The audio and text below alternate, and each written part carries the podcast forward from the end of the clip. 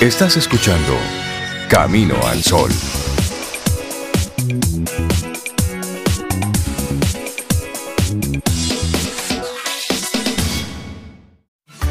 Reinaldo, Cintia, Sobeida te dicen buenos días. Esto es Camino al Sol.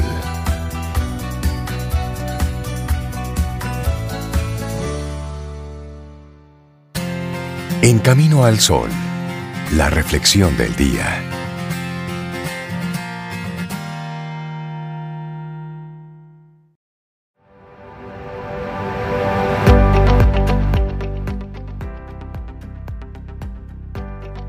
Cuando la confianza es alta, la comunicación es fácil, instantánea y efectiva. Una frase de Stephen Covey. Y nosotros seguimos Camino al Sol a través de estación 97.7 FM en este hermoso día que tenemos aquí. Planchadito, nuevecito para si usted a conciencia no ha tomado decisiones muy acertadas ni muy prudentes, bueno, pues tienes la oportunidad de hacerlo. Y sí, eso es lo que nosotros queremos proponerte desde Camino al Sol. Un viaje hacia el interior, un viaje hacia esa introspección que entendemos que es muy válida en este tiempo. Y así está planteada entonces nuestra reflexión para esta mañana. Así es, titulada El juego de la confianza en uno mismo. Es que todos queremos tener mayor confianza en nosotros mismos, pero no siempre lo logramos.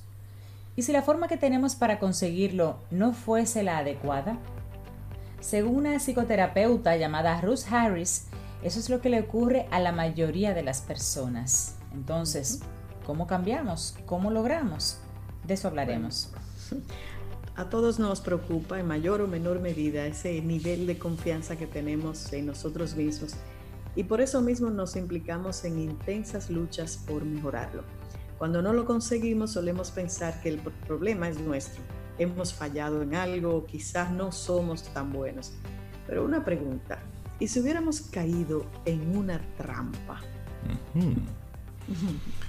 En una trampa. Bueno, de hecho, Ross Harris, psicoterapeuta inglés, afirma que la falta de confianza en uno mismo no es una cuestión de defectos personales, sino de que no se conocen las reglas del juego de la confianza, ya sea porque nunca nos lo planteamos, o bien porque aunque lo hayamos hecho, la sociedad nos ha proporcionado unas reglas equivocadas para jugarlo. Incluso, pese a que algunas de estas reglas erradas nos hayan funcionado durante un tiempo, lo más probable es que no nos hayan proporcionado realmente lo que estábamos buscando. Entonces, ¿cómo jugar de forma adecuada? Bueno, primero la pregunta, ¿para qué queremos confianza? ¿Para qué necesitas confiar en ti mismo? Es una muy buena reflexión para ir respondiendo durante el día de hoy. Pero la respuesta que nos propone aquí el autor es sencilla, la de él. Queremos confianza porque deseamos realizar cambios para mejorar nuestra vida, ya sea para alcanzar nuestros sueños y metas o para tener mejores resultados en un ámbito determinado. Por lo tanto, no queremos confianza sin más, sino que la queremos para algo. Y esto lo dice Ross Harris. La importancia de los valores y las metas personales en la confianza. ¿Se involucran? Sí, si tuvieras toda la confianza del mundo, aquí va una pregunta. ¿En qué te comportarías de manera distinta? ¿Qué clase de persona serías y qué tipo de cosas harías? Hmm. Esa pregunta, la pregunta anterior, nos proporcionan las metas y los valores que nos ayudan a definir los aspectos fundamentales relacionados con esas dosis de confianza que tanto deseamos. Por un lado, los valores definen cómo queremos actuar, bajo qué principios queremos vivir y qué cualidades personales y rasgos de carácter queremos cultivar. Y por otro lado, las metas definen aquello que queremos lograr, conseguir o poseer. Mientras que las metas son finitas, es decir, tienen un fin cuando se alcanzan, los valores siempre están en marcha. Ahora bien, ¿qué relación tienen con la confianza estos valores? Esa es una muy buena pregunta. Los valores nos inspiran, nos motivan y nos mantienen en el viaje del desarrollo de la confianza. De alguna forma, Vivir de acuerdo a ellos nos produce satisfacción, incluso cuando no podamos alcanzar nuestras metas y objetivos. Saber qué valores queremos incorporar a nuestras vidas y qué metas deseamos alcanzar nos ayudará a definir de forma más precisa esos cambios que necesitamos necesitamos hacer para configurar nuestros primeros pasos en nuestro camino hacia la confianza. Y existe un lugar en el que podemos quedar atrapados cuando nos dirigimos hacia la consecución de nuestros sueños.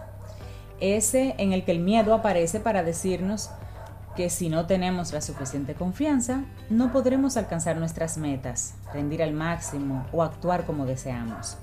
Quizás nos sorprenda, ya que en la sociedad se suele lanzar este mensaje, pero lo cierto es que cuanto más nos aferramos a esta creencia, más nos alejaremos de la clase de vida que queremos.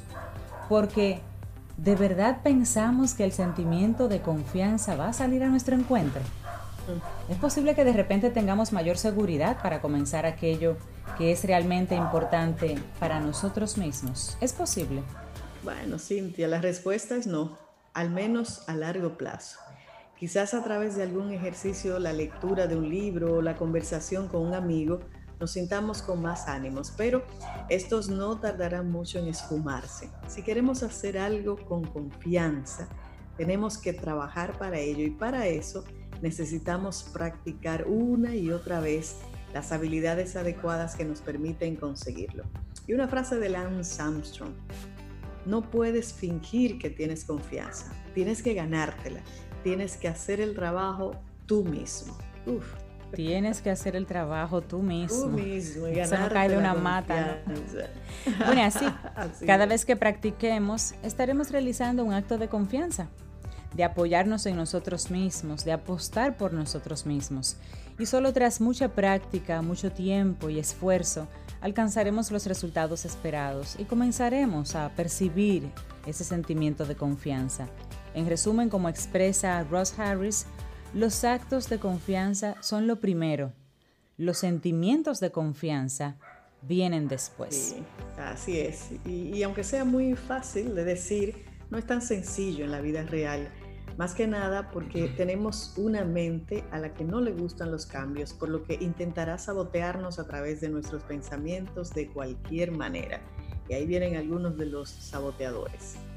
No tengo tiempo. Sí, estoy, cansado, y desmotivado. Sí, la semana que viene lo haré.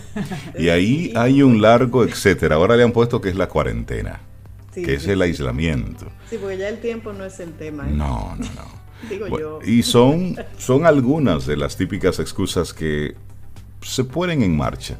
Se trata de una especie de trampa mental ante la que son relativamente fácil caer si tenemos miedo a confundirnos no nos creemos lo suficientemente buenos o avanzamos lento.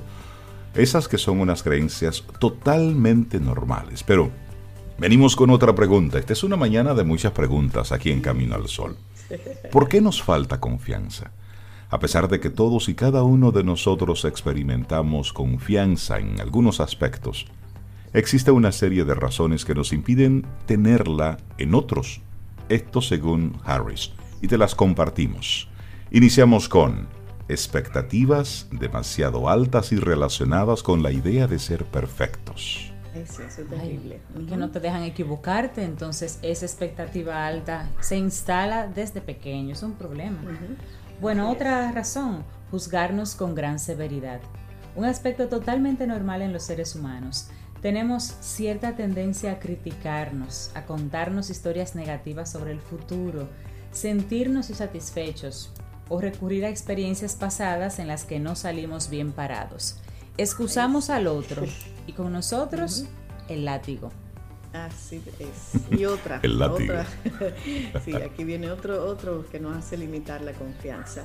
Gran preocupación por el miedo y eso en estos tiempos se ha exacerbado. ¿Quién no ha experimentado temor en algún momento? El problema no es experimentarlo, sino agarrarnos fuertemente al miedo y vivir a través de él. Ahí es que está el problema. Así es. Bueno, aquí hay otra. La falta de experiencia. No podemos sentirnos seguros en algo si tenemos poca experiencia sobre ello, pero esto no implica que no podamos desarrollarla. Es decir, tampoco vale ese descalificativo porque porque no lo has hecho nunca, porque es la primera vez, porque hace poco que comenzaste en algo. No, no, no, no, no. Así es. Todo el mundo, el más experto, en algún momento no sabía nada. Claro. Y, tú sabes, Rey, una que a veces ponemos, mucha gente pone, que ya yo no tengo edad para eso. Y eso es terrible, no hay edad para algunas cosas, o sea, sobre todo para aprender. Exactamente, hay edad para todo. Así mismo es. bueno, otra razón también que damos es la falta de habilidades. A no ser que seamos realmente buenos en algo, es imposible sentirse confiados a la hora de hacerlo. Entonces, obviamente, con miedo, pero hazlo. Es la idea. Y esas barreras psicológicas impiden el desarrollo de la autoconfianza siempre y cuando nos quedemos atrapadas en ellas y pensemos que no existen formas de destruirlas o de buscar alternativas. Así es. Bueno. ahora que ya sabemos para qué necesitamos confiar, en qué consiste la brecha de la confianza y las razones por las que nos falta esa sensación de seguridad, es conveniente ahora conocer cómo podemos hacer las cosas mejor y para eso utilizaremos el ciclo de la confianza de Roche Harris, el cual está compuesto por cuatro pasos o fases. Y el primero, bueno, la primera de pues esa fase, Rey, ¿cuál es? Bueno, practicar las habilidades. Lo que viene a decir la práctica hace al maestro, eso sí. Para ello tendremos que hacer frente a esas barreras psicológicas que nuestra mente pondrá en marcha. La primera, practicar las habilidades. Bueno, la segunda, aplicarlas de manera eficaz. No será suficiente con practicar, sino que también tendremos que ser hábiles en la aplicación de nuestras habilidades. Para ello tendremos que ser valientes, tendremos que salir de nuestra zona de confort hacia la vida real y hacia los desafíos que ésta nos ofrece. Un recurso de mucha ayuda es practicar la atención plena, es decir, conectar con el presente, con eso que estamos haciendo. Así es. Y otra importantísima, valorar los resultados. Una vez aplicadas las habilidades, es necesario valorar cuáles fueron sus resultados, qué es lo que funcionó y qué no, y qué se puede hacer de manera diferente. Y para ello es imprescindible no juzgarnos ni reprocharnos duramente, sino llevarlo a cabo desde una actitud de aprendizaje y no desde la exigencia de ese perfeccionismo que mencionábamos ahorita. Bueno, y una, una última parte de esta, de esta fase, introducir los cambios necesarios. Este último paso tiene que ver con seguir haciendo lo que tiene resultado y cambiar aquello que no está funcionando. Esta es una buena época para precisamente usted revisar con mucho cuidado esa parte. ¿Qué me ha funcionado? Qué no está funcionando, qué aporta valor, qué no aporta valor. Este ciclo de confianza puede parecer ambiguo, a lo mejor demasiado complejo. Sin embargo, es algo que ya hemos hecho o estamos haciendo, y no una vez, sino muchas veces. Lo que pasa es que no nos damos cuenta. Tan solo tenemos que pensar en aquello en lo que tenemos seguridad. ¿Y a qué a día de hoy, bueno, pues lo hacemos simplemente con mucha naturalidad. Es aplicar esa dinámica que tú ya lo haces en automático. Métele un poquitito de, de cerebro. Cerebro y te darás cuenta que estás aplicando estos diferentes pasos. Bueno, pero mira, leer, cocinar, momentos. manejar un vehículo, sobre. Eso se aprendió en algún momento. Nadie nació sabiendo. Sí. yo comentaba que más en este momento, a propósito de los cambios, que a veces uno los cambios lo, lo, toma uno por iniciativa, pero en esta ocasión es que es sí o sí. Exacto. hemos tenido que hacer cambios bien drásticos. Entonces, Cintia, tú también aprendiste a montar bicicleta. No, pero... leer, ella cocina. Todo, todo. Conduce, por eso en estos días se han aprendido cosas. Mi hija aprendió a cocinar. Si algo le va a sacar a la cuarentena, es decir, aprendí a cocinar. Y sabe qué está haciendo mucha gente también, organizar, organizar. Y bueno, y todo ello, todo lo que hemos mencionado son ejemplos de habilidades que en un principio no sabíamos realizar, pero que con la práctica, como tú decías, el tiempo, el esfuerzo, hemos conseguido hacer. Y por supuesto, Algunas personas serán más hábiles en unas que en otras, pero lo importante es ser conscientes de que no tenemos niveles de confianza cero. Siempre tenemos alguna habilidad eh, donde somos mejores. Aquí lo importante es entrar y ganar el juego de la confianza, no el juego de tronos ni los juegos del hambre. No, no, no. Este es el juego de la confianza, donde tú eres el protagonista. ¿Y se puede? Sí, se puede. Es que hay unos pasos, porque tú sabes que Camino al Sol te trae el tema, te trae ideas, perspectivas y sugerencias. Por supuesto. Entonces, la pregunta, ¿cómo ganar en el juego de la confianza? Bueno, te compartimos de inmediato la primera. Los actos de confianza son los primeros. Los sentimientos de confianza vienen después. Es decir, primero usted tiene que hacer y en ese hacer va adquiriendo confianza. Número dos. Bueno, no, un segundo ahí. El segundo, la confianza auténtica no está basada en la ausencia de miedo, sino en relacionarse con esta emoción de una manera diferente. Es decir, una persona con confianza en sí misma no es que no tenga miedo, ¿eh? sino que a pesar del miedo sigue adelante porque ha aprendido a sacar lo mejor de su relación con él. Me gusta eso. Me gusta mucho. Bueno, Y, en y en el proceso los pensamientos negativos llegan, pero son normales. Y no hay que luchar contra ellos, sino de fusionarse, separarse de ellos. Y esto es saber que son solo creencias aprender a distanciarte de ellos y comprender que no te definen completamente. Van a llegar, déjalos que lleguen. Sí, así es. No dejes que te manejen. Bueno, luego viene la autoaceptación. Es el triunfo de la autoestima. Aceptarnos es clave para mejorar en nuestros niveles de confianza. Es decir, acéptelo.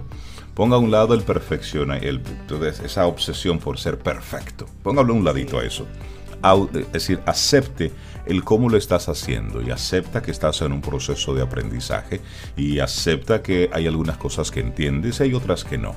Y en esa dinámica pues va creciendo ese interés de conocer más, mejorar la técnica, cada día un poquitito mejor. Claro, y sobre todo hay que afirmarse, Rey en los valores y afirmarse con suavidad, pero perseguirlos siempre con firmeza, los valores. Así es.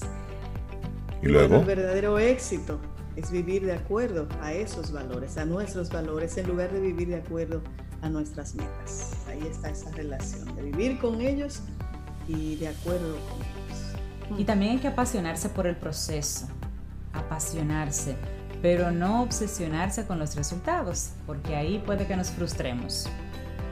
Bueno, y también tenemos que el fracaso duele, pero ¿sabes qué? se convierte en un gran maestro si estamos dispuestos a aprender de nuestros errores. Repite eso, si estamos dispuestos. Exacto, porque el fracaso duele, pero puede ser un gran maestro si estamos dispuestos a aprender de nuestros errores. Eso es importantísimo. Y el último, todos, todos hemos fracasado. El último, la clave para rendir al máximo está en una plena implicación con la tarea. Fájese usted a construir esa confianza. Depende de uno solamente. Eso es así, eso es así. Bueno, y como hemos visto hoy, desarrollar una mayor confianza puede ser muy diferente de lo que pensamos, pero es posible conseguirla. Es posible conseguirla. Hay un proceso para ello y se llama el juego de la confianza. Tan solo tenemos que mantener una actitud flexible, proactiva y de mucha práctica. Práctica, práctica, práctica. Bueno, esta es una reflexión que tomamos y fue escrita por Gema Sánchez Cuevas, ella es psicóloga.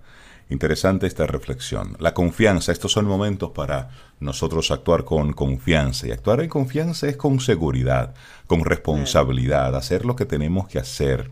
A pesar del miedo, Rey. Porque todos a pesar del miedo. Exactamente.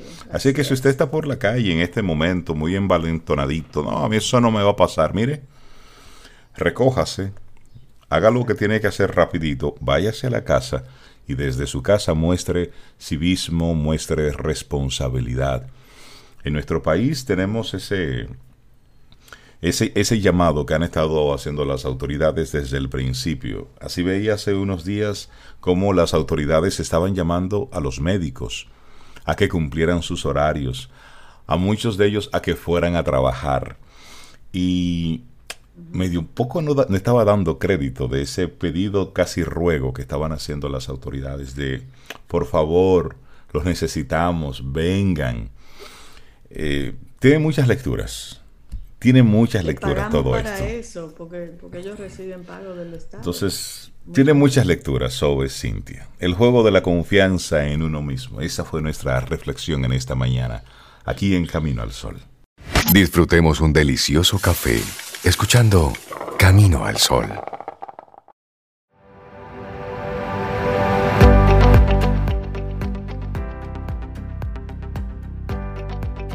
Es la confianza mutua, más que el interés mutuo, la que mantiene unidos a los grupos humanos.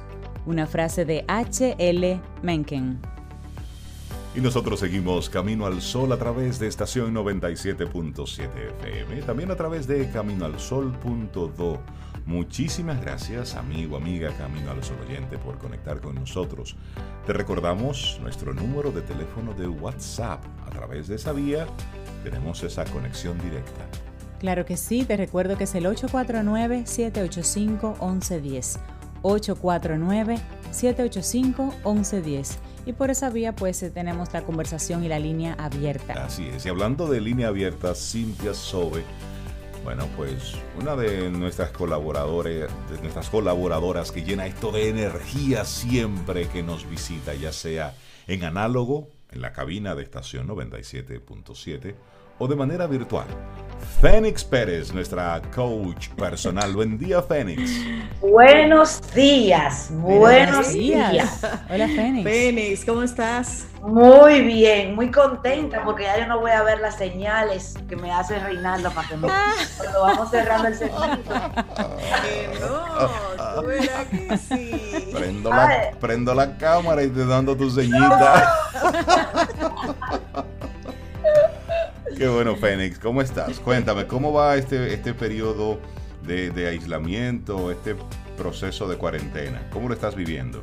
Mira, excitante, aprovechándolo para darle un reset al cerebro. O sea, es momento, es el momento de trabajar contigo. Sí. Individualmente, con tu persona hacia adentro. O sea, cuando esto acabe, Reinaldo, mi pregunta para Fénix es, Fénix, ¿Qué tú quieres vivir? ¿A qué tú te quieres acercar cuando esto acabe? ¿Tú quieres seguir el estilo de vida que tenías, la vorágine de y la sensación de que siempre falta algo? O, o, o tú quieres, ¿qué tú quieres? Entonces, Muy atinada esa pregunta. ¿Eh? Muy atinada esa pregunta. Sí, sí, sí. Y entonces, ¿qué, a, ¿qué, ¿qué yo quiero? Entonces yo estoy en la construcción de eso, primero en mi mente.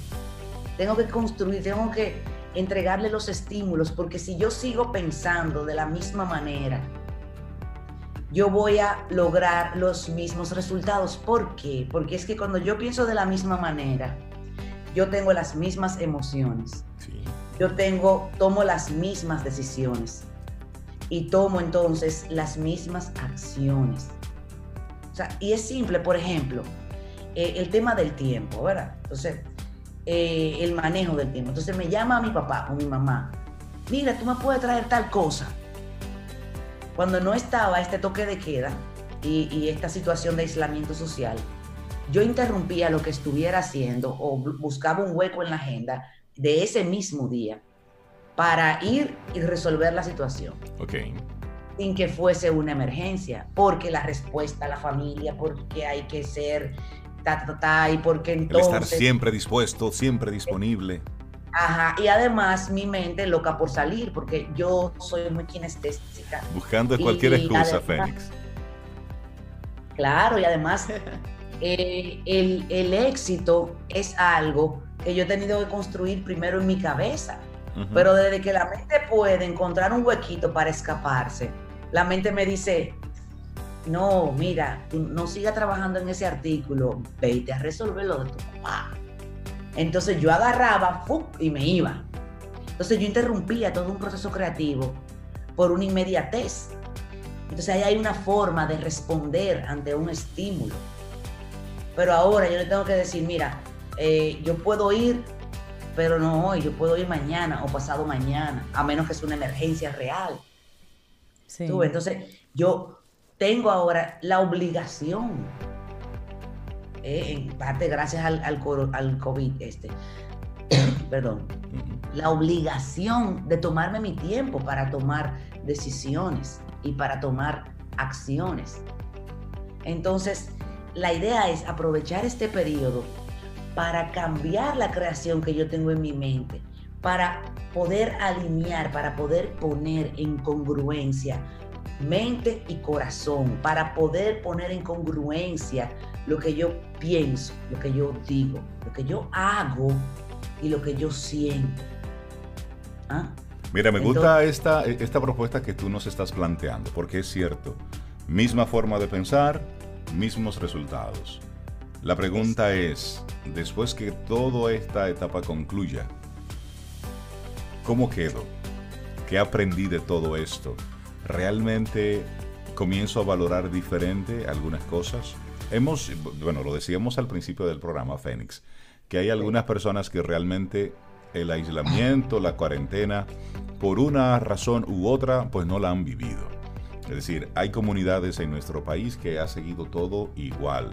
Algunos pueblos, algunos barrios que han, han continuado igual, por las razones que sean. Y hay una parte social, económica que vamos a dejarle a otros especialistas que la, que la analicen. Pero hay un otro grupo que sí, que tiene un aislamiento que inició con un aislamiento voluntario antes de que las autoridades lo, lo impusieran y luego, bueno, pues se ha estado eh, ha estado respetando las diferentes disposiciones. Por ejemplo, países como Nicaragua, donde las autoridades pues no han tenido una postura oficial, o en México, donde desde el mismo estado esa postura oficial no se ha visto como en otros países, la gente ha estado asumiendo de manera voluntaria una serie de medidas. Entonces, eso es un fenómeno interesante, Fénix, Cintia y Zoe cómo la gente en la individualidad, muchas personas, han elegido el aislarse, recogerse, si las posibilidades se lo permiten, precisamente para,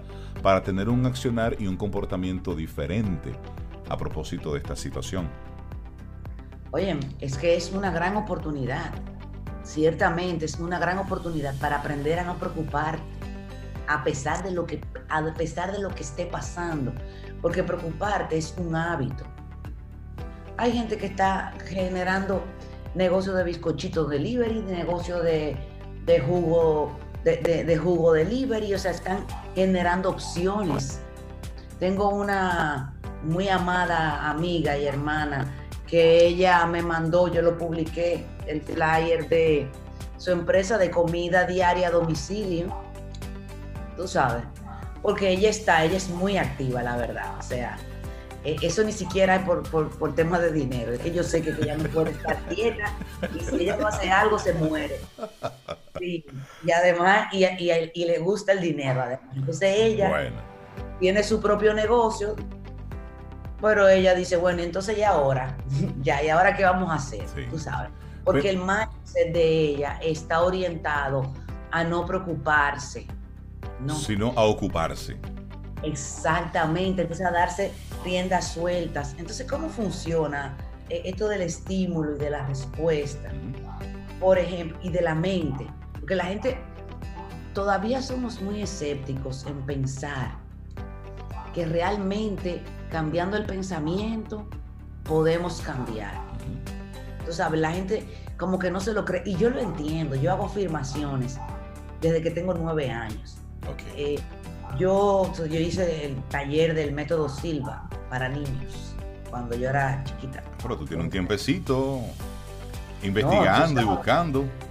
Es que a mí se me vio desde el principio y dijeron, como esta muchacha, hay que Vamos a ayudarle a esa muchacha rápido. Hay que darle, hay que darle, hay que darle cosas porque que ella, tú sabes. Entonces, digamos que tú estés en la playa eh, bueno, tú no, Reinaldo. Las mujeres son más propensas a esto, pero los varones también. Pero mira, está en la playa, vamos a decir una muchacha, 45, eh, 50 años, está en la playa, ella ahí en su bikini muy feliz. Está la familia atrás, los hijos, la novia del hijo, eh, el marido, todo, todo está perfecto, perfecto y es fin de semana largo. Entonces ella está en el chilón en la playa eh, y de buena primera se acuerda de una colega que le hace la vida imposible en la oficina. Y eso la pone de mal humor. Entonces viene el hijo pequeño y le dice, mami, ven, mamá, váyate conmigo. No, no, no. Y, lo, y lo maltrata. ¿Sabes? Lo rechaza al niño. Fíjate, lo que pasó ahí es que su mente trajo un recuerdo del pasado, aunque el pasado haya sido ayer, y se lo trae a la playa. Claro.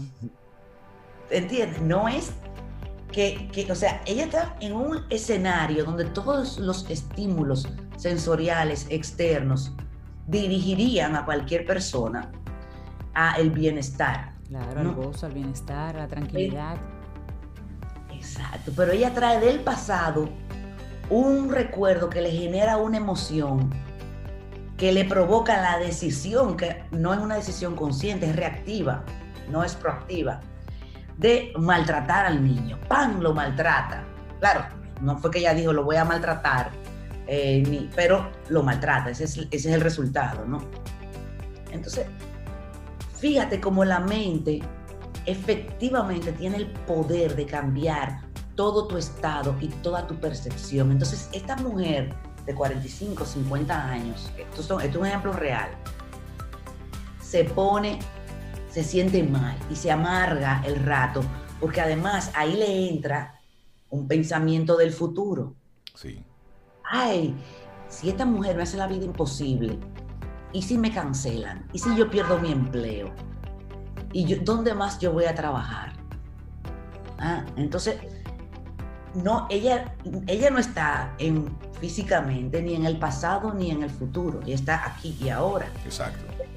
Su mente lo que está es captando señales del pasado y del futuro para estresarle su cuerpo como si ella tuviera un león atrás que se la va a comer y se asusta, se molesta, se enoja, crea todos unos escenarios fantasiosos que se pueden dar por leyes de la cuántica.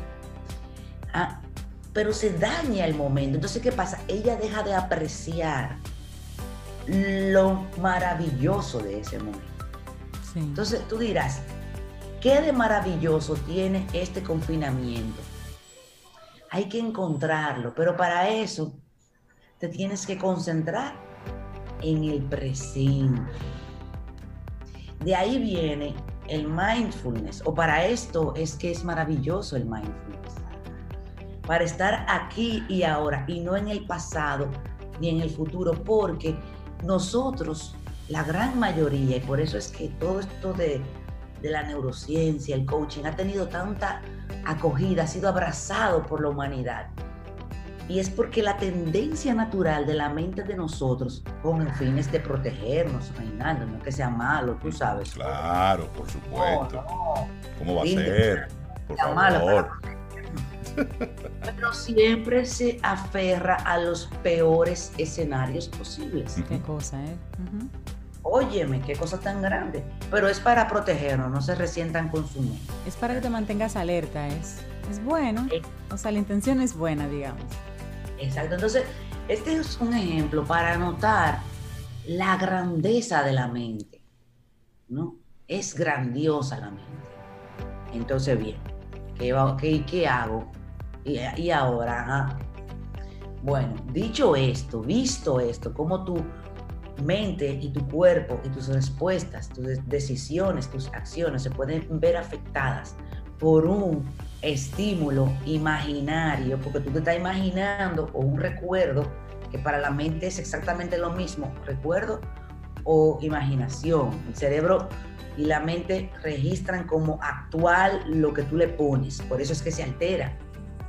Entonces, dicho esto, yo tengo que aceptar ese poder que tiene la mente y entonces vamos a crear lo que se llama una metaposición. Metaposición. Metaposición. Ok. Que nos va a poner en un estado de metacognición, es decir, un estado superior de aprendizaje. Bien, ¿cómo vamos? Entonces, con tu imaginación, te vas al futuro. ¿Qué tan lejos me voy? Vete, mira, primero crea un, un escenario ideal. Ok. Tu vida perfecta.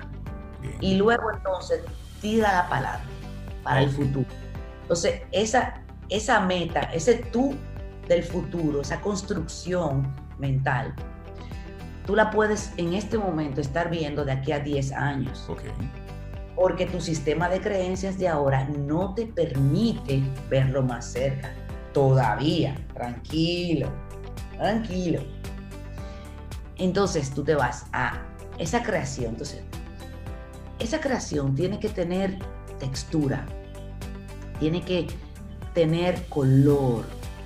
Tiene que tener temperatura tiene que tener el vestuario que tienes, tiene que tener interacción con otros, cómo te comportas con los demás, o si estás eh, en un momento de, tranquilidad, porque por ejemplo, para mí estar sola, pues yo, yo estoy muy bien, pero yo me imagino mi futuro acompañada, ¿no? Eh, entonces, pero hay gente que tiene seis muchachos, entonces ese posiblemente se imagina tranquilo, en una hamaca, Sí, claro, sí. Eh, eh, sí, entonces, bueno, eh, tú, te vas y tú tienes que construir visualmente, auditivamente, sensorialmente, o sea, con tu cuerpo, tu emoción, construirlo en tu mente. Juega con tu mente porque la señora de ahorita, ella, un juego mental, porque le dijo que la iban a cancelar y eso le amargó el momento. Entonces, entonces Sería chévere, Fénix, entonces de repente, si, lo permite esa estructura cuántica que tú nos estás planteando, utilizar eh, algunos de los de, las reglas de Pixar para crear una historia. Por ejemplo, había una vez o un día eh, hasta que finalmente, hace muchos, muchos años, y tú comienzas a hacerlo como una especie de cuento, y luego te, lo vas creyendo y vas estructurando esa realidad. Excelente, a eso yo le llamo escribir tu guion. Eso. Ok, excelente, Reinaldo. Excelente analogía, muy bien. Entonces. Aprendiendo, ¿viste? Eh, no, pues, estudiando conmigo cualquiera aprende. bueno, con ella. Yo sí soy frena. Ay, Dios, pero no me lo tomen en cuenta. Tranquila, Fénix. Ahorita hablábamos de la confianza, tranquila, la confianza en uno Correcto. Muy bien, Entonces, muy bien, tú lo construyes en tu mente y lo pones en el tiempo. Ok, ese escenario idílico, ¿de aquí a cuándo yo lo veo? Ah, bueno, mira, de aquí a 10 años, de aquí a 15, de aquí a 20, de aquí a un año. Y ese ejercicio, hazlo todos los días por 30 días. Construye, construye. Créate, Emma, créate un chat con dos o tres amigos y háganlo. Y tú verás cómo esos, esa meta de aquí a 10 años, tú la vas a traer a de aquí a un año o a dos años. Tú verás. Y no es magia, es reprogramación. Entonces, con esta imagen, tú tienes que vete a dormir con eso, dando gracias por eso. Para, entonces, ¿qué pasa? Lo que hace el cerebro en esos momentos, con esa construcción, es que va creando canales de conexiones. Ah, va creando conexiones. Y cada vez que tú piensas en eso, se hace más fácil conectar con la sensación, con ese momento. Wow, sí, es verdad. Eh, y tú cada vez te sientes más cerca de eso. Entonces, ¿qué es lo que pasa? Ah, que tú comienzas a percibir de tu entorno las oportunidades que te van a permitir eso. Si tú lo que quieres es irte a vivir para la playa y tú lo ves eso dentro de 10 años. Sí, sí, sí, sí. No, no, no, Yo 3 no años, 3 años, 3 años. ¿Cómo que 10? 3 años. Me gusta ese ejemplo. Bueno, sigue, sigue, sigue, sigue, va bien, va bien. Te van dando las condiciones. Se van dando las condiciones. Entonces tú comienzas a ver y tú dices, pero espérate, esto del coronavirus es perfecto. Vamos a comenzar a vender mascarillas en las terrenas. y coge para allá. Y cuando tú ves, porque tu cerebro, tu percepción cambia y se, y se cuadra, ah, como un corredor cuando se va a poner en posición de, de salida, se pone en esa posición para cazar, cazar los, las oportunidades que te acercarán a ese tú idílico del futuro, entre comillas. Porque tú lo estás trayendo al presente. Entonces vas a, tomar, a comenzar a tomar decisiones. Por ejemplo, tengo una amiga con la que, eh, una amiga que me dice, ¿sabes? Yo no vuelvo para el trabajo. Es decir, esa es una decisión tomada, porque cuando tú lo dices así, es una decisión tomada. Ella dice, no vuelvo al trabajo. No vuelvo ya. Fénix, Fénix y yo no hemos hablado, ¿eh? Confieso que Fénix y yo no hemos conversado ese tema. Seguro. No, usted es una enamorada, usted es una enamorada de su trabajo. Te hablo de alguien que, que no está a gusto. Ah, no, yo me refería a volver físicamente. Yo ahora vivo en Ah, ya. Ah, gracias ah, por la aclaración, Fénix. Ah, no, no, no. Físicamente. Esta persona, dice, no vuelvo, no vuelvo a trabajar en ese lugar donde tengo ah, 10 años trabajando. Exacto. como dice, mira, en realidad, me dijo ella, yo no lo necesito. Ok. Yo tengo un pequeño ingreso que si le dedico tiempo, voy a estar, voy a poder ampliar ese ingreso. Ah, esas son de las cosas que se ven en situaciones como estas. ¿Realmente necesito aquello? ¿Realmente qué tan efectivo es esto? ¿O es simplemente terapia ocupacional? Esas son cosas buenas para pensarla. Porque el punto es que vamos nosotros en el motor automático, dicen los expertos de neurociencia, que lo que opera a Fénix durante el día el 95% de ese programa, de ese sistema operativo es automático. Exacto. Vamos repitiendo patrones, haciendo lo que estamos acostumbrados a hacer. Y lo peor de esto, Rina, lo peor de esto, es que ese programa me lo grabaron de los, de los 0 a los 7 años. O sea que yo estoy viviendo eh, una cantidad de toma de decisiones en base a el resentimiento, la impotencia, porque tú sabes la impotencia de un niño que le, todo el tiempo le dicen que no. El miedo. El miedo, la autocomplacencia, la manipulación. Ese es el programa que nosotros tenemos grabado desde pequeño, la gran mayoría de nosotros, no todos, pero la gran mayoría ese es el, primer programa. Entonces, hay que meter mano a ese programa. Cuando llega un cliente a donde mí por lo general, por lo general, es la historia de su vida. No, porque es que tengo esta situación ahora, quiero cambiar de trabajo o quiero eh, el puesto de, que, sigue. Eh, y entonces las trabas, los inconvenientes que presentan en esos momentos, no son de esos momentos, esa es la historia de su vida. ¿cuántas veces antes se te ha repetido este mismo patrón? Y en el 100% de las veces me dicen, bueno, Feni, yo, yo creo que yo no era así antes, pero mira, si me voy más para atrás. O, o esto, o sea, siempre encontramos el patrón. Mira, y a propósito de ese patrón, Fénix, y hoy estamos hablando precisamente sobre la misma forma de pensar, mismos resultados. Para alguna persona, algún amigo Camino del Oyente que nos esté escuchando, dice, sí, pero es que nunca lo he visto de manera diferente. ¿Cómo puedo salirme de ese siempre he pensado sobre esto así? Siempre lo he hecho así. En la familia siempre el comportamiento ha sido el mismo. Eso es lo que yo conozco. ¿Cómo puedo atreverme a propósito de esta situación? Atreverme a plantearlo diferente, a reaccionar diferente, a comportarme diferente. Mira, eh, hay muchos caminos para lograr eso, pero uno sencillo, utilizando para reforzar la misma herramienta que estoy entregando hoy, es determinar algo que quieras. No tiene que ser la meta de tu vida, algo sencillo. Determinar algo que quieras. Crear ese tú con eso logrado en el futuro, ponerlo, tirarlo, ponerle una, una fecha general dentro de cinco años. Yo quiero eh, ser de tal manera.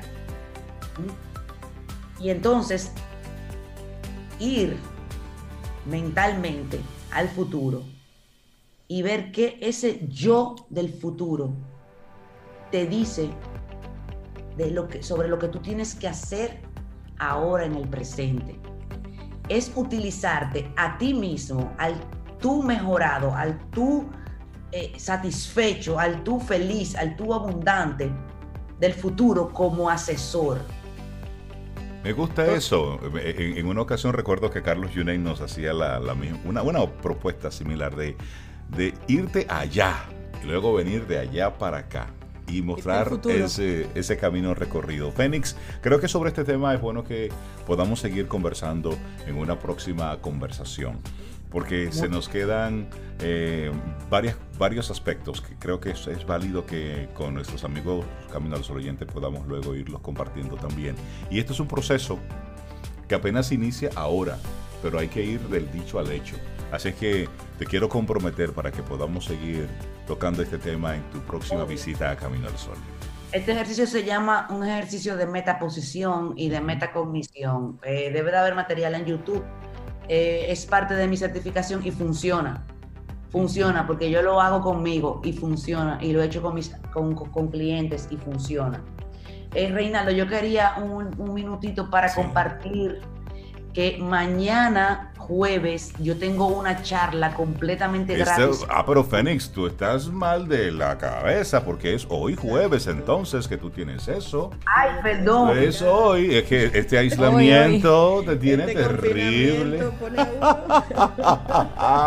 Mira, ¿qué tú tienes hoy y a qué hora? Dime. Ay, perdón. No, no, no, dime, dime, dime, ¿qué tú tienes hoy? Bien, no, eh, es una charla gratuita a las 6 de la tarde que tengo, que tengo, pero entren a mis redes sociales, que ahí está la información. O mejor, me escriben por WhatsApp al 809-307-6610. Eventualmente la repetiré.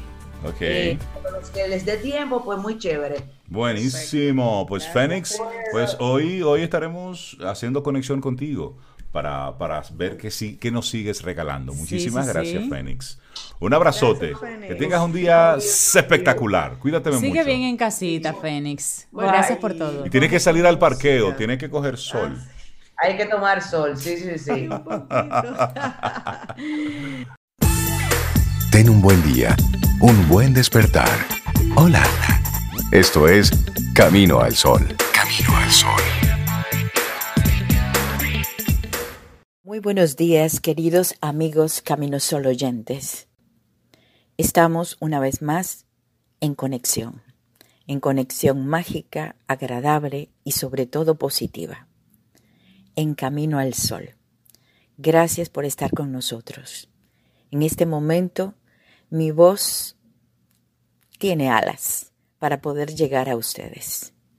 Soy María Eugenia Ríos Lamas, directora de Nueva Acrópolis y el día de hoy hablaremos del sentido heroico de nuestras vidas. ¿Qué les parece? En tiempos duros y difíciles es donde realmente los hombres y las mujeres sacan a la luz su condición heroica.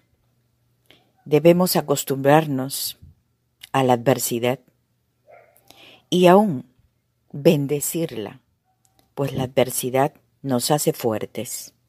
Y en este tiempo, en este tiempo vendría a ser para nosotros un gran desafío, una gran oportunidad.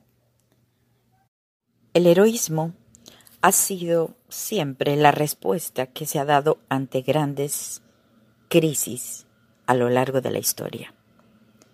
Es justamente donde los hombres y las mujeres fuertes son capaces de resistir y atravesar con inteligencia y valor las grandes pruebas de la vida. Así el sentido heroico a que nos estamos refiriendo y podemos conversar la mañana de hoy, quizás hace unos meses no tenía tanto valor y lo veíamos simplemente en los libros, en los cuentos, en los mitos, en las leyendas o en las diferentes sagas. Pero hoy el sentido heroico cobra valor en nuestra vida, porque permite lograr la transformación humana, permite lograr ese poder mágico de la acción noble y generosa que yace en nuestro corazón. Es un compromiso, definitivamente un compromiso para atrevernos a abrir nuevos caminos y construir nuevos puentes. Yo creo que, estoy convencida, no es que yo creo, estoy convencida que haremos una nueva sociedad. Y claro, la humanidad reflexionará y tomará conciencia y haremos una nueva civilización. Sentido heroico a nuestras vidas es tener fe en medio de la tormenta, levantarse una y otra vez, porque cuando el corazón humano arde con ese fuego, ese fuego que no se apaga, ese fuego del heroísmo, no hay imposibles. Si bien estas manifestaciones que se están dando en nuestros días, hoy no solamente podemos hablar eh, aquellos que se dedican al servicio en el área de la salud y dan su entrega voluntaria. También aquellos que ayudan a un vecino, aquellos que siguen trabajando desde su hogar, aquellos que se integran y ayudan a integrar a su familia y a los quehaceres de la vida diaria, aquellos que están atendiendo en un supermercado, en un colmado, en una bomba de gasolina, en fin. Cada quien en su lugar, cada quien en su puesto de batalla, cada quien en su lucha diaria. El heroísmo es una oportunidad de todos los días y lo encontramos hoy, en cada momento, en cada lugar, en cada acto y sobre todo en los momentos más convulsionados. ¿Por qué? Porque este estado es un fuego, como les decía, es un fuego en el alma que no se extingue con los años, sino más bien se engrandece con la experiencia. Hoy en día hombres y mujeres han salido del anonimato y se convierten en protagonistas. Hoy en día hombres y mujeres han salido del anonimato y se convierten en protagonistas de la nueva historia, porque asumen trabajos difíciles y esforzados, dejando profundas huellas en su andar. Nuestra vida en poco tiempo ha cambiado y seguirán los cambios inexorablemente, porque existe una ley, causas y efectos, causas y efectos en forma concatenada. Eso forma parte de la vida. Vivir la vida como una gran aventura podría ser. Bien, todos podemos ser héroes. Sí, me pregunto, todos podemos ser héroes. Todos podemos ser heroínas. En alguna medida, es cierto, lo podemos lograr. Y lo creo que lo estamos haciendo. Lo estamos haciendo bien. Algunos en una forma serena, tranquila, otros en una forma activa, aunque su actividad ha cambiado. Aunque no es el caso de los grandes héroes conocidos o figuras que nosotros vemos en los libros de historia, bien, pero sí podemos ir a esas fuentes de inspiración, como se acuerdan ustedes. Hablar del Quijote, que se enfrentaba a los gigantes para convertirlos en molinos de viento. ¿Qué serían los gigantes? ¿Y cómo podemos convertirlos en molinos de viento? O como San Jorge, que siempre estaba atento y no teme cuantos dragones se le cruzaban en el camino. Es marchar por el laberinto de la vida, no perder de vista nuestros sueños, nuestras metas, como el mítico Ulises, que no perdía de vista a Itaca, llegar a Itaca, al puerto de Itaca donde le esperaba su amada. Grandes sueños y poder realizar estos sueños, como Alejandro, como Leónidas, enfrentando al enemigo con honor. Es seguir las huellas de los grandes o fuentes de inspiración de, de los grandes, aunque nosotros en nuestra vida diaria somos héroes cotidianos. Con pequeñas cosas podemos hacer prodigios y sacar del fondo de nuestro corazón esa condición heroica que está latente para transformarla en presente. Y ya para terminar y despedirme de ustedes, podemos concluir con definir qué es el heroísmo. Y es precisamente ese esfuerzo que pone en juego la voluntad, el amor y la inteligencia, para ponerla al servicio de nosotros mismos, nuestra familia y la humanidad.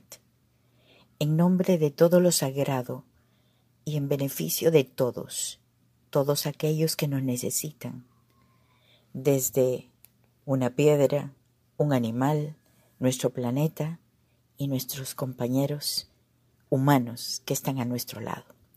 Es la generosidad que se expresa sobre los actos extraordinarios es el valor que existe en el corazón de cada uno de ustedes, hombres y mujeres dominicanas, bienvenidos.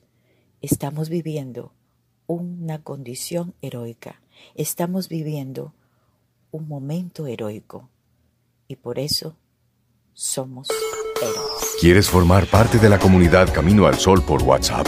849-785-1110. Camino al Sol.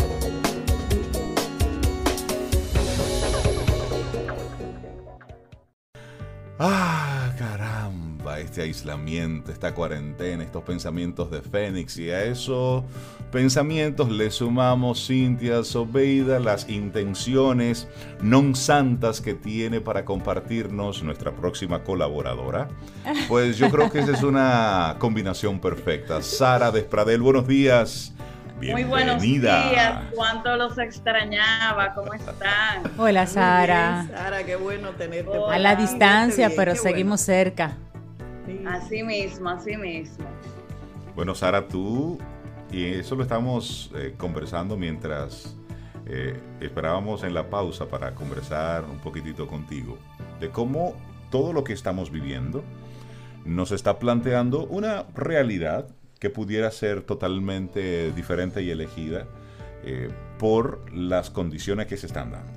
Entonces, en esa misma línea, tú que has estado abogando y quiero felicitarte públicamente por ese trabajo de difusión de contenido que aporta valor.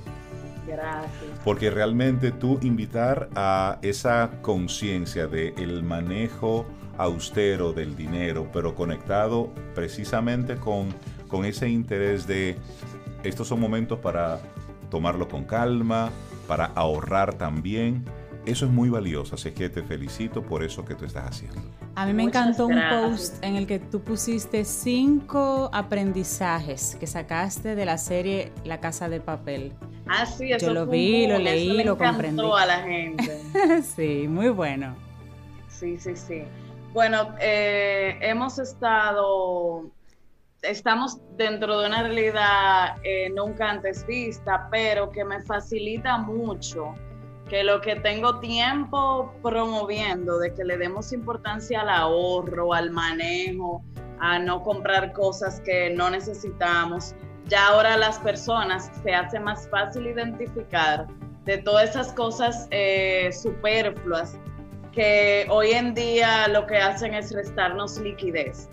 Entonces, eh, quizás hay muchos problemas, hay muchas situaciones negativas y hoy lo que quiero trabajar es que no números, sino la parte humana, que son los detonantes para que ese plan financiero funcione o no.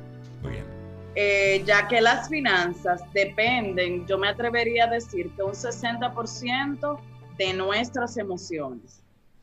Y eso ha quedado muy eh, claro en estos días cuando recién inició la el primer... Eh, el primer llamado. La primera cuarentena, exacto. Lo primero que sucedió fue miedo y ansiedad que llevó a hacer compras en cadena masiva de papel higiénico, de cosas que ni sabíamos para qué la estábamos comprando, pero que si el otro la está comprando, yo la tengo que tener también. ¿Qué sabe él que yo no sé?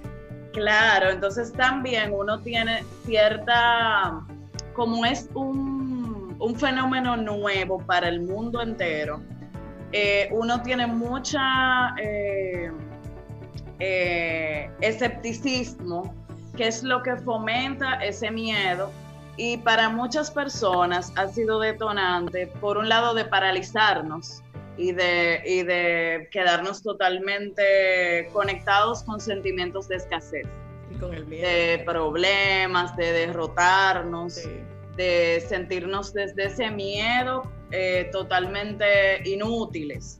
Entonces, cuando uno se siente así, encuentra gratificantes en compras, o sea, se han disparado compras, lo que una familia que entró en esa sintonía gastaba antes en supermercados se ha realmente duplicado.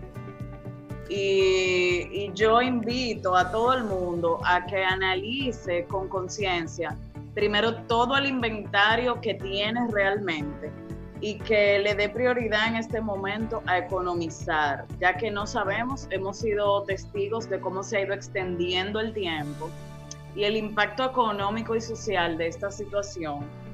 Mm, ahora mismo, el que diga que lo sabe está mintiendo, porque eh, los próximos tres meses van a ser vitales y realmente les invito a hacer un plan y una prevención por lo menos para seis meses.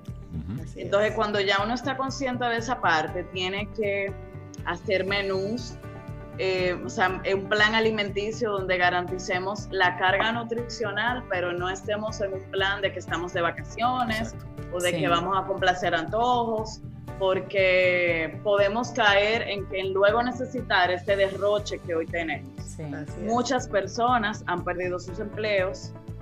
Eh, estamos, eh, quizás antes yo ganaba, por ejemplo, 50 mil pesos y de repente estoy ahora con el sistema de la fase. O tengo un negocio en el cual no aplica en este momento vender. O quizás todavía me siento impotente de buscarle la vuelta a que funcione mi negocio. Entonces, en un principio quizás había mucha gente totalmente, eh, digamos que con un sentido de mucha compasión, afectada emocionalmente, incluso hasta depresiva, y no se atrevían ni siquiera a tener presencia en las redes.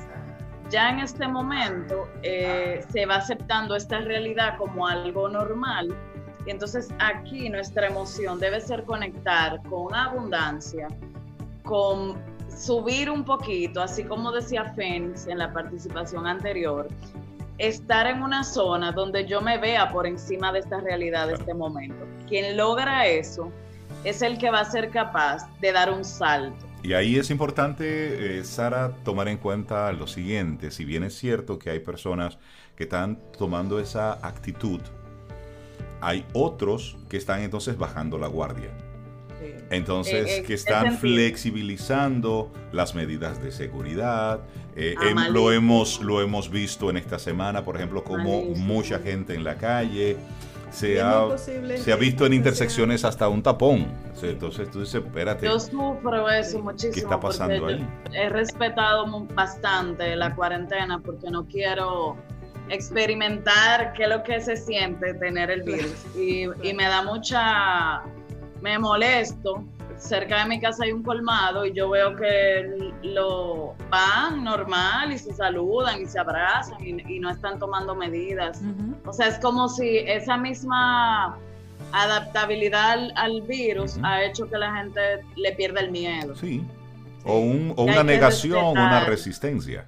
Claro, hay que respetar. Entonces, en la parte financiera, de las crisis vienen saltos. Exacto. Entonces, puede ser un momento para apelar a que nuestra creatividad nos haga reformularnos, todos entiendo que hemos podido ver que quizás sin gastar tanto en cuidado personal, en salidas, en comidas, en delivery, todos tenemos una oportunidad eh, maravillosa de ahorro y, y, de que el dinero ahora mismo se está yendo en alimentación, en vivienda y en lo esencial. Entonces, incluso quien está aprovechando la prórroga puede en este momento fortalecer su fondo de emergencia, que debe ser la prioridad de todos, ya que necesitamos tener liquidez por justamente lo que digo, de que no se sabe realmente si en el si cuando pasen tres meses al cuarto mes yo voy a tener mi misma capacidad de respuesta para pagar a suplidores o para cobrar a quien me debe. Entonces eh, hay que ser objetivos y, y en este momento quizás es un momento de crear, de perfeccionar habilidades que tenemos, de educarnos.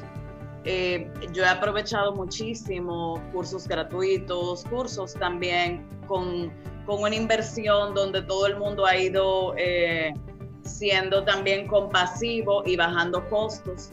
Pero en, en, el mismo aprendizaje encuentro esperanza para salir, eh, sobre todo mentalmente, del agobio. Entonces, eh, hay que tener un plan y esa capacidad de ser objetivos y de planificar desde ahora, donde vemos que lo importante, más que tener, es conectar con ese propósito que tenemos, porque ahí está la felicidad o sea, somos más felices cuando tú sientes que aportas un granito de arena al mundo y que eso ayuda a alguien en, algún rincón, aunque tú estés en tu casa. Entonces, eh, todo eso genera abundancia. Y, y, quien puede ahora mismo potenciar esos recursos que todos tenemos, todos tenemos un don, un talento, y es el momento de pulirlo, de educarnos, de leer, de aquietarnos, porque sucede también que queremos llevar un ritmo tan acelerado, quizás como si estuviéramos en, en, un ritmo normal. Y eh, el universo, Dios, el mundo nos está invitando a bajar la guardia. Estamos hablando con Sara Despradel y hoy el tema son esas emociones que debemos cuidar para sobrevivir financieramente al coronavirus. Y ojalá que ese tatequietismo de que nos habla Pablo y que ahora lo, pone de alguna manera Sara, perdure después de todo, de que pase todo esto, si es que pasa. Ese tatequietismo y esa conexión con, con uno mismo y seguir explorando esos dones eh, pulirlo, como dice Sara, eh, y yo abundo, Sara, y de ponerlo a disposición de los demás, porque eso también es abundancia. Sí, se está claro, dando, porque al final somos más felices cuando ese propósito que tenemos lo ponemos al servicio de los otros. Ahí es que uno encuentra, entiendo que plenitud en sea lo que sea que uno haga. Así es.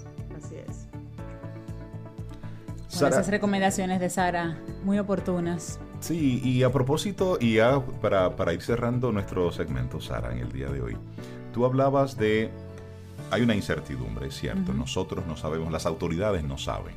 En ninguna parte del mundo se puede establecer con certeza cuándo se abrirá, cuándo volveremos de nuevo a recorrer las calles. Todavía en Italia, bueno, en, en España apenas en esta semana hubo una especie de flexibilización de, algunos movimientos. En Italia todavía están mandando para, el mes de mayo.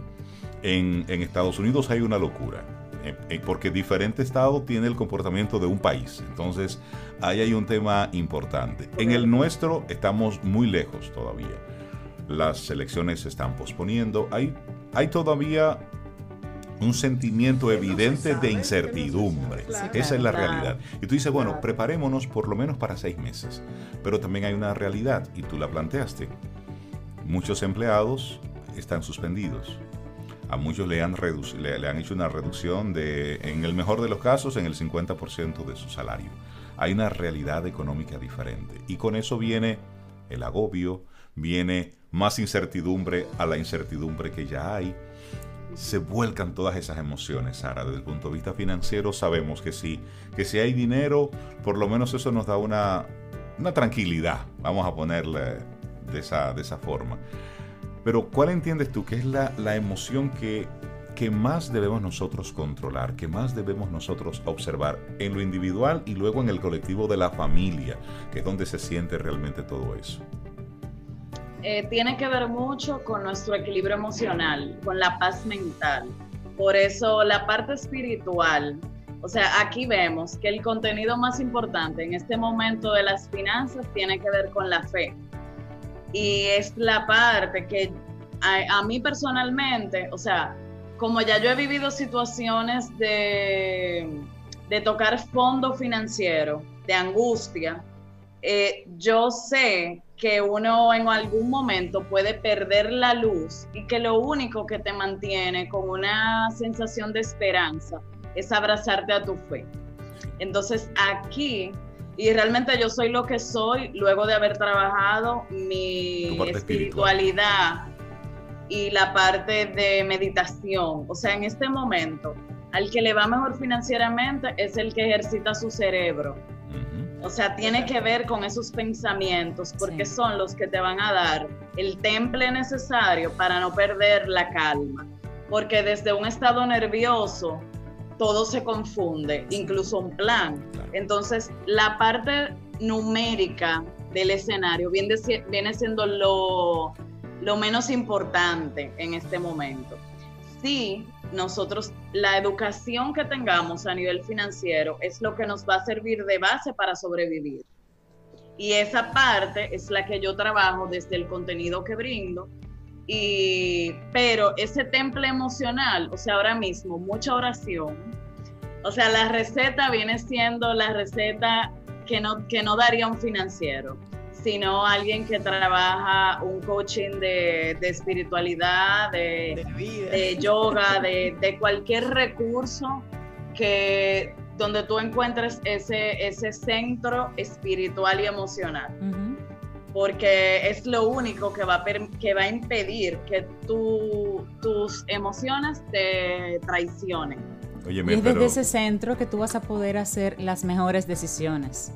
Sin miedo, sin desesperación, sin angustia. Qué bueno escuchar eso de, de, la voz eh, de Sara, porque precisamente eh, nos, nos plantea estar en esa, en esa buena zapata, en ese equilibrio mental para a partir de ahí pues tomar las decisiones acertadas, las decisiones con la información que tengo en el momento. Buenas, malas, no sé, pero con lo que tengo ahora es lo que debo tomar la decisión. Aquí yo quisiera hacerles un llamado a todos nuestros Camino al Sol oyentes, que quizás esta es la oportunidad.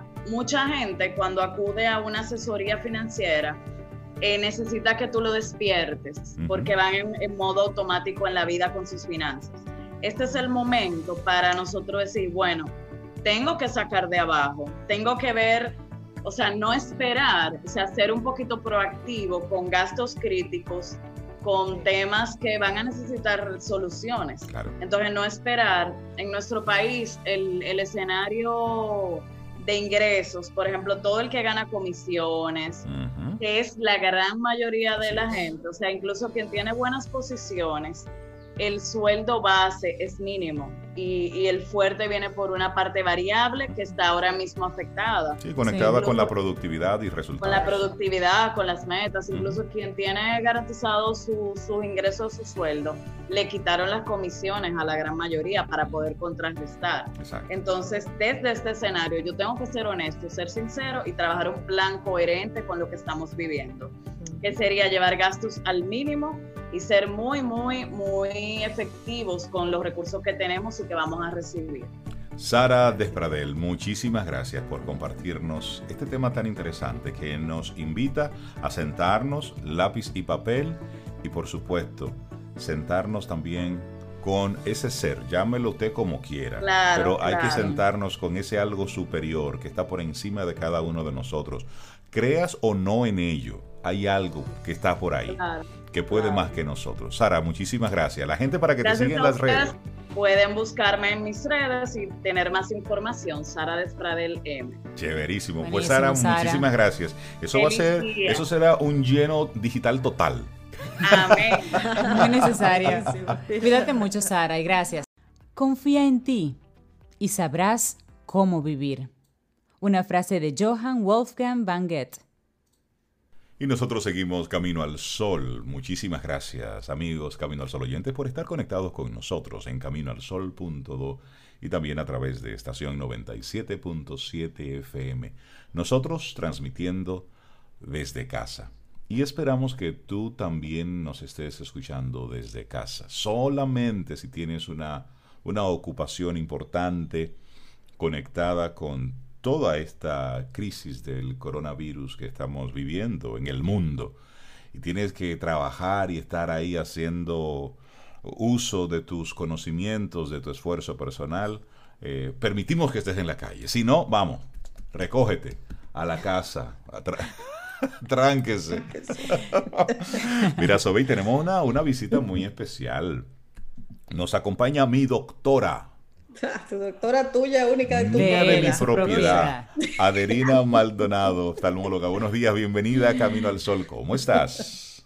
Muy bien, señor Reinaldo. Buenos días, Obeida. Buenos días, Cintia. Buenos días, Camino al Sol oyente.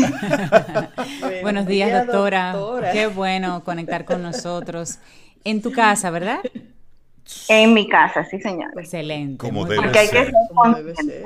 Hay que ser consciente. Doctora Adelina, los, los reportes hablan de cómo las emergencias han bajado, las consultas son inexistentes, todo lo que es relacionado con el COVID-19 es a lo que se está atendiendo, pero eso no significa que otras dolencias hayan desaparecido, no estén, están ahí, lo que pasa es que la gente no está asistiendo.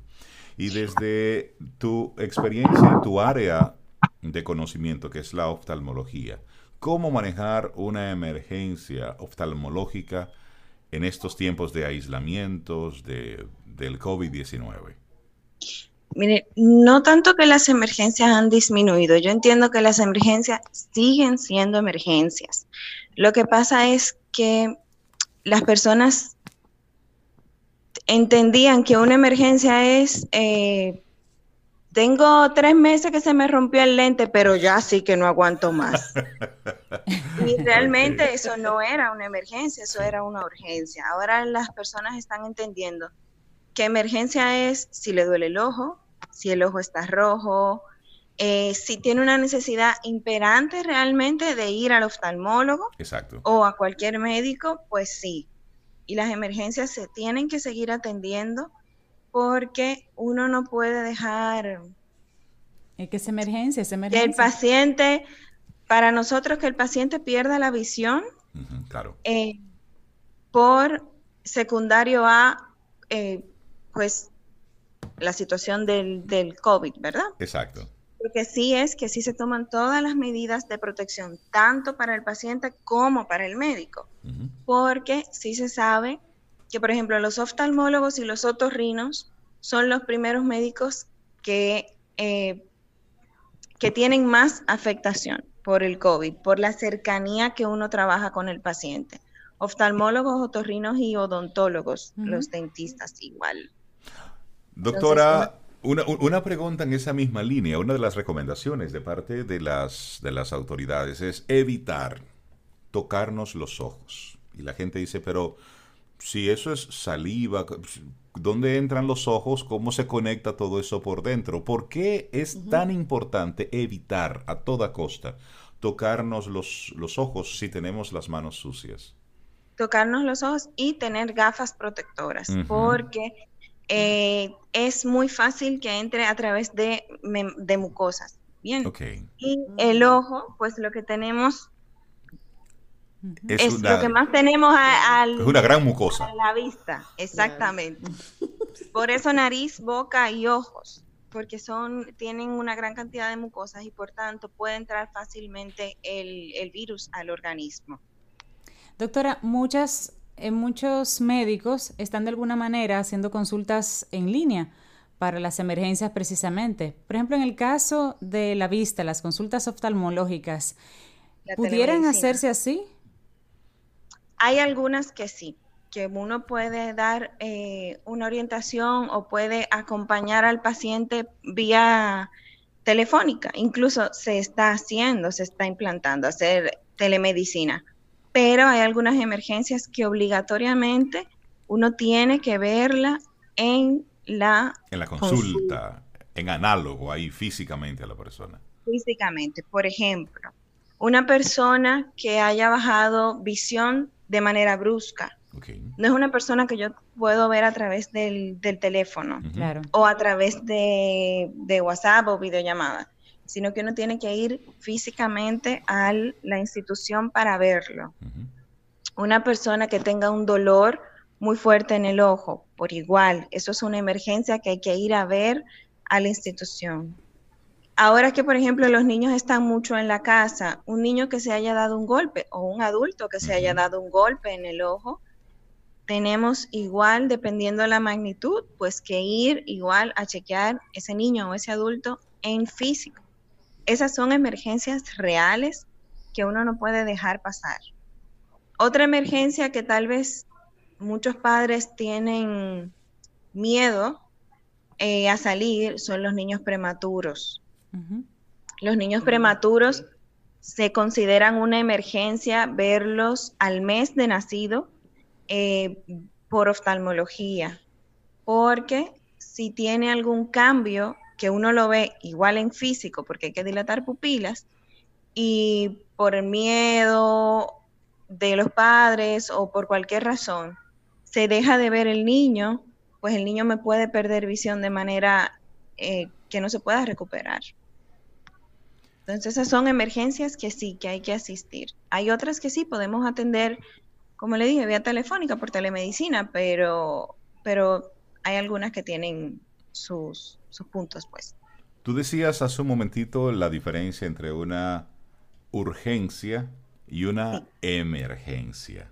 Sí, es, es diferente. Nos gustaría profundizar un poquitito más ahí, porque de repente yo puedo desesperarme por, por alguna pequeña molestia y puedo considerarlo como una emergencia y luego exponerme en la calle a una infección mayor. ¿Cómo yo puedo diferenciar una de otra? Un, por ejemplo, urgencia en oftalmología es urgencia y emergencia en medicina general. Emergencia es algo que va a eh, afectar directamente, en el caso de la oftalmología, la visión de manera permanente en menos, en menos de un mes o tres meses máximo. Urgencia es algo que puede esperar, no es que va a pasar inadvertido, por así decirlo, pero puede esperar un poco más que la emergencia. La emergencia no espera, la urgencia sí. Y eso es importante. Por ejemplo, un dolor, un dolor, por ejemplo, un dolor en, el ojo, si es un dolor muy fuerte y de manera brusca, no espera. O una baja visión de manera brusca, esa no espera. Eh, pero si es, por ejemplo, una baja de visión porque no tengo mis lentes, porque mis lentes se, se rompieron, esa sí puede esperar. Eso es una urgencia. No una emergencia. Doctora, y usted ha hablado del uso de los, de los lentes. Hay personas que ya de manera normal utilizamos gafas, lentes eh, correctivos, pero se está utilizando mucho lentes de protección adicionales a la mascarilla y a los guantes. Una persona que utilice sus lentes normales de miopía, de, de astigmatismo, eh, ¿tiene, ¿tiene protección o necesita también esos adicionales? Se prefiere que, eh, aparte de sus lentes, las gafas deben de estar bien adheridas al, deben de cubrir bien, tanto arriba, abajo y a los laterales. Porque los lentes de montura pueden entrar partículas a través de los laterales o arriba o abajo, sino que se prefiere que esté bien adherido al, a la cara para una mejor protección. ¿Cuál es la mejor forma de uno higienizar los, los, los lentes, los, las monturas? Agua y jabón. ¿Con agua y jabón listo? Agua y jabón. Agua y jabón. Eh, por ejemplo, hay lentes que tienen un tratamiento especial, que tienen antirreflejo, pues esos lentes debería de ser un jabón suave, no un jabón muy abrasivo, para que no sufra el, el tratamiento antirreflejo el suyo, por ejemplo. Ah, perfecto. Y en estando en casa en estos días que son especialmente de cuidado, ¿qué podemos hacer extra? ¿Qué debemos tomar en cuenta en, en este, en este estado de higiene adicional que deberíamos tener en casa para no tener precisamente una emergencia o una urgencia? hay que tener mucho cuidado, por ejemplo, con los niños, tratar de que no se den golpes en la cara eh, para protección del, área ocular. Eh, últimamente se está aumentando muchísimo el uso de los aparatos electrónicos. Hay que tratar de igual dar cierto descanso, porque eso produce mucho ojo seco y produce otras complicaciones que el paciente podría iniciar a tener molestias. Eso es importante eh, que lo diga, sí, por ese uso excesivo de las pantallas en estos últimos días. Sí, no, y que muchas personas estamos trabajando constantemente. Yo misma, a veces cuando duro mucho, bueno, que duro todo el día conectada, a veces ya a las 4 de la tarde, cuatro y media, me duelen los ojos, me duelen los ojos y la cabeza. Entonces me paro y doy una vuelta, me refresco, porque realmente eso eh, tiene por ejemplo, consecuencias. En esos casos de que las personas, por ejemplo, como usted, tienen que obligatoriamente pasar mucho tiempo frente a los aparatos electrónicos, es bueno utilizar la regla 20-20-20. Cada 20 minutos, mirar a 20 pies o sea, lo más o lo más lejos que se pueda, si tiene una ventana, mirar hacia el horizonte por 20 segundos. 20, 20, 20. Cada 20 minutos a 20 pies por 20 segundos. 20 segundos. Y eso ayuda a un poco a relajar, por así decirlo, ah, lo que es el ese enfoque. Mientras, mientras, la doctora Aderina lo va diciendo, aquí estamos todos buscando una ventana, mirando lejos. Pero mira, muy, muy útil y sencilla esta, la voy a aplicar desde hoy. Doctora Aderina, finalmente he visto a algunas personas con una, y lo he notado más a propósito de las de todas las videoconferencias y todo eso que hemos estado haciendo en estos días, de personas que se rascan el ojo de manera insistente. Y es que me pica, y es que me molesta, y es que no puedo controlarlo, y lo han asumido como su normal, estarse rascando constantemente el ojo. Y eso no es normal. Eso eh, puede ser muchas cosas, pero lo principal es alergia. Parpadean mucho, se frotan mucho, tienen ojos rojos. Entonces, eso no es una emergencia, eso es una urgencia, pero sí sería bueno que esas personas traten de, primero, no tocarse los ojos, segundo, disminuir todo lo que es em, eh, papitas, doritos, refrescos, o sea, todo lo que sea colorantes artificiales eh, y tratar, si tienen, pues lubricar sus ojos frecuentemente. Si es algo excesivo que molesta mucho, pica mucho o se están inflamando los ojos, pues sí es bueno que vayan al oftalmólogo para entonces ya ahí poner tratamiento específico. Buenísimo. Doctora Aderina Maldonado, muchísimas gracias por, por acompañarnos en nuestro programa Camino al Sol, así de manera virtual, desde su casa a la nuestra. Y con este tema tan interesante de las emergencias oftalmológicas en tiempos de cuarentena. Así es. Que tengas un excelente día y muchísimas gracias. Gracias, doctora. Cuídese. Bueno, y así. Contigo hoy. Contigo siempre. Camino al sol. Camino al sol.